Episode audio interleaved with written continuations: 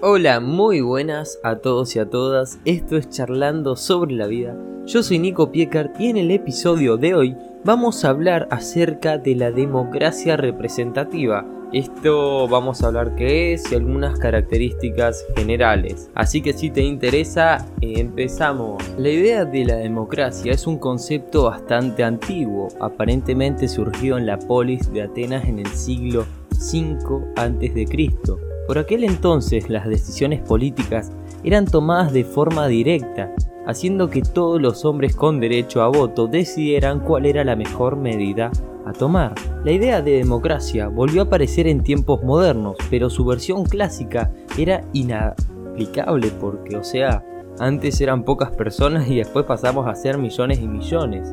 Era fácil hacerlo en una ciudad como Atenas, pero no en un país compuesto por millones de personas como por ejemplo podría ser Estados Unidos, Argentina o cualquier país en la actualidad. En la actualidad la inmensa mayoría de países desarrollados tienen un sistema gubernamental de democracia representativa en los cuales, aunque el poder político está ostentado por el pueblo, los ciudadanos eligen a sus candidatos para que lo hagan efectivo. Así que empecemos y entremos más a fondo en el tema. ¿Qué es la democracia representativa? La democracia representativa o indirecta es una forma de gobierno en la cual los ciudadanos con derecho a voto ejercen su poder escogiendo a unos representantes, ya sean personas en concreto o partidos políticos.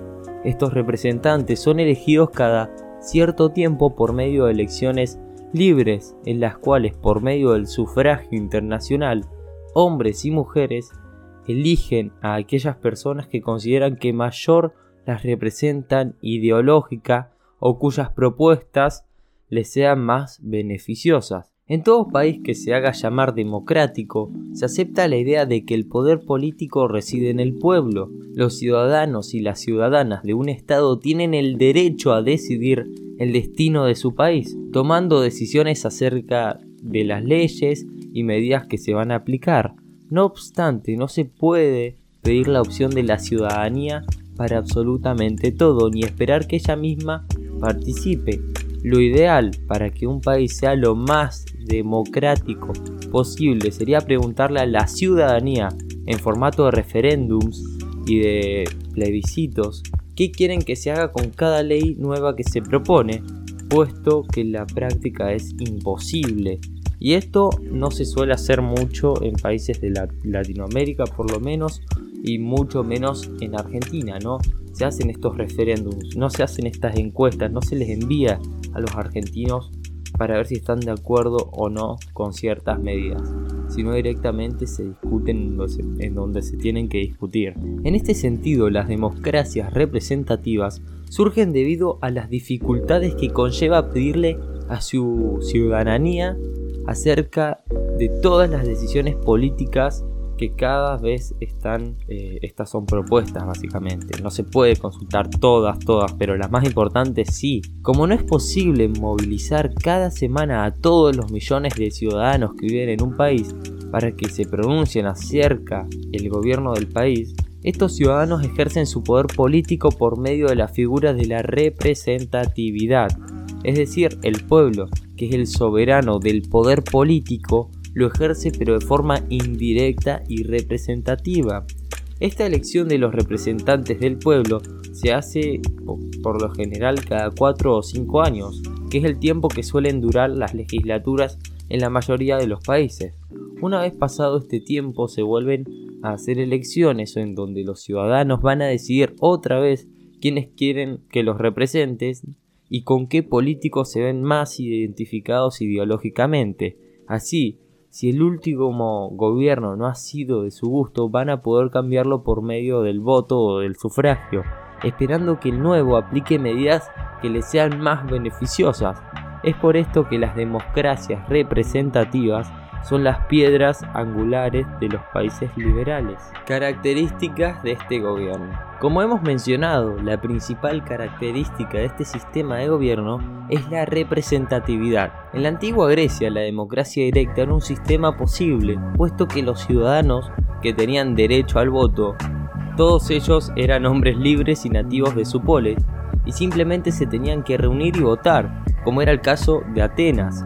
Como era más bien pocas personas, era fácil reunirse con cierta frecuencia y decidir las decisiones gubernamentales a partir de un sí o de un no. Este sistema no es aplicable a nuestras sociedades modernas, puesto que la estructura política es mucho mayor, no siendo ciudades-estados, sino países que perfectamente pueden tener el tamaño de continentes, como pueden ser Estados Unidos, Rusia, Brasil, Australia, Argentina, y además con derecho a voto de millones de personas. El poder político sigue residiendo en la ciudadanía, pero ejercerlo de forma indirecta, o sea, de forma directa, perdón, es impracticable.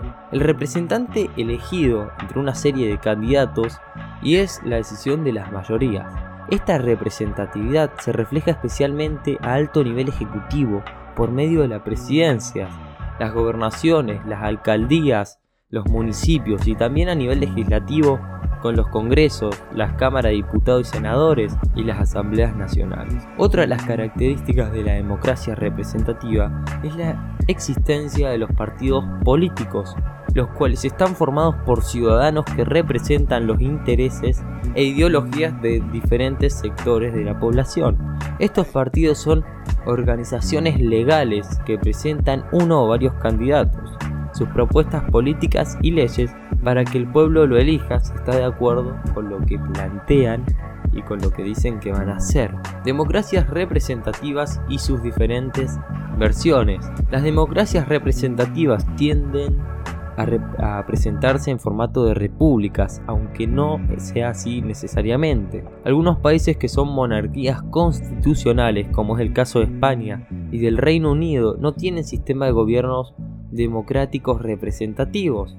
En estas monarquías el jefe de Estado es el rey, y este no es elegido democráticamente, pero sí lo es el gobierno o el poder ejecutivo, quien recae en la figura del presidente o el primer ministro. Es el poder ejecutivo el que ejerce el poder político que emana del pueblo, porque monarquía o república, que sea, por muy monarquía o república que sea ese estado. Todo país que se haga llamar democrático debe tener sus poderes gubernamentales divididos, equilibrados entre ellos y que se controlen mutuamente para que no se concentre el poder, básicamente pasa esto. Estos poderes son tres, el poder ejecutivo, el poder legislativo y el poder judicial. Los tres poderes gubernamentales deben ser moldeados a imagen y semejanza de lo que el pueblo desee, el cual es manifestado, como hemos dicho, por medio de, de elecciones y la elección de sus representantes políticos. En los grandes estados puede haber un sistema de administración territorial más federal o más centralista y las democracias representativas se ajustan bien a ambos.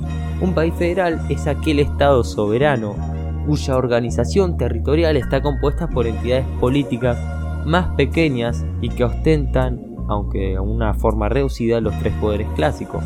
En cambio, los países centralistas no se otorga ningún grado de independencia a sus regiones, estando las decisiones políticas en manos de los órganos del gobierno que se encuentran en la capital. Argentina es un país federal, no es un país centralista, por si tenían alguna duda. Algunas democracias representativas con un alto grado de federalismo las podemos encontrar en países como Argentina, les dije México, Alemania y Estados Unidos, en los cuales sus estados federalizados, aunque no son estados independientes, tienen un elevado autogobierno.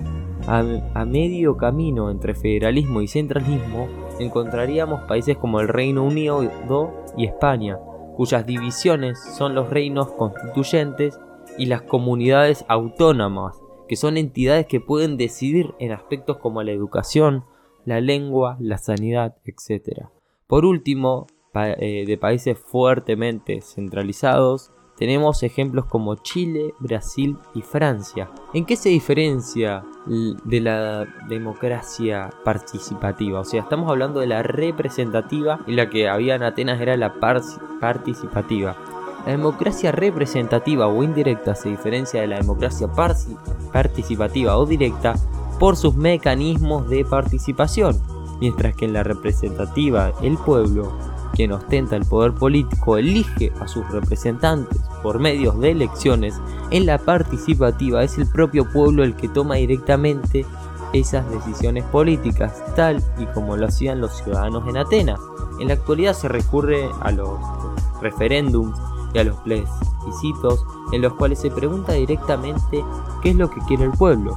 Gracias a esto la democracia participativa tiene una ventaja sobre la representativa, y es que la toma de decisiones se hace según lo que opine el pueblo en cada momento, lo cual hace que sea realmente más democrática. O sea, la de Atenas era más democrática que la actual. Como se pregunta constantemente qué es lo que quieren los ciudadanos, el país funciona de la forma más parecida a cómo quieren esos ciudadanos. El problema es que este tipo de sistema democrático es y eh, es que no se puede aplicar básicamente, no podemos hacerlo, es imposible ahora.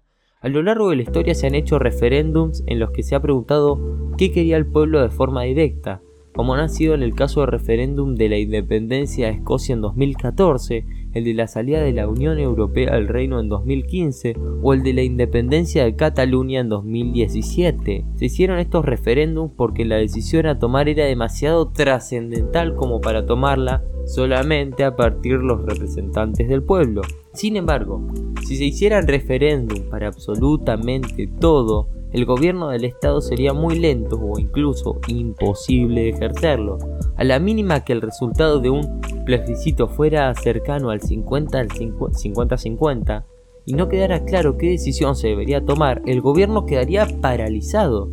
Se tendría que volver a hacer otro referéndum, esperando que cambiaran los porcentajes pero eso sería también un poco también sería un poco imposible o sea porque no se puede hacer porque los, partidarios de cada opción viendo lo cerca que estarían de ganar se volverían más seguros de su decisión esto haría que la toma de decisiones durara para largo. Aquí es donde la democracia representativa muestra su ventaja. El hecho de elegir a representantes que van a gobernar durante unos cuatro años permite evitar las incertezas propias de los regímenes democráticos directos. El gobierno tomará decisiones acordes a su criterio y en función de cómo la oposición se lo permita. Naturalmente su forma de gobernar no será compartida por muchos ciudadanos, pero tendrán que acatar y aceptar sus decisiones políticas. Así funciona el juego democrático. Unos ganan y otros pierden, y los que han perdido tienen la opción de volverlo a intentar al finalizar esa legislatura. Hasta acá el podcast de hoy, espero que te haya gustado. Te saluda Nico Piecar y nos vemos en el próximo. Chao.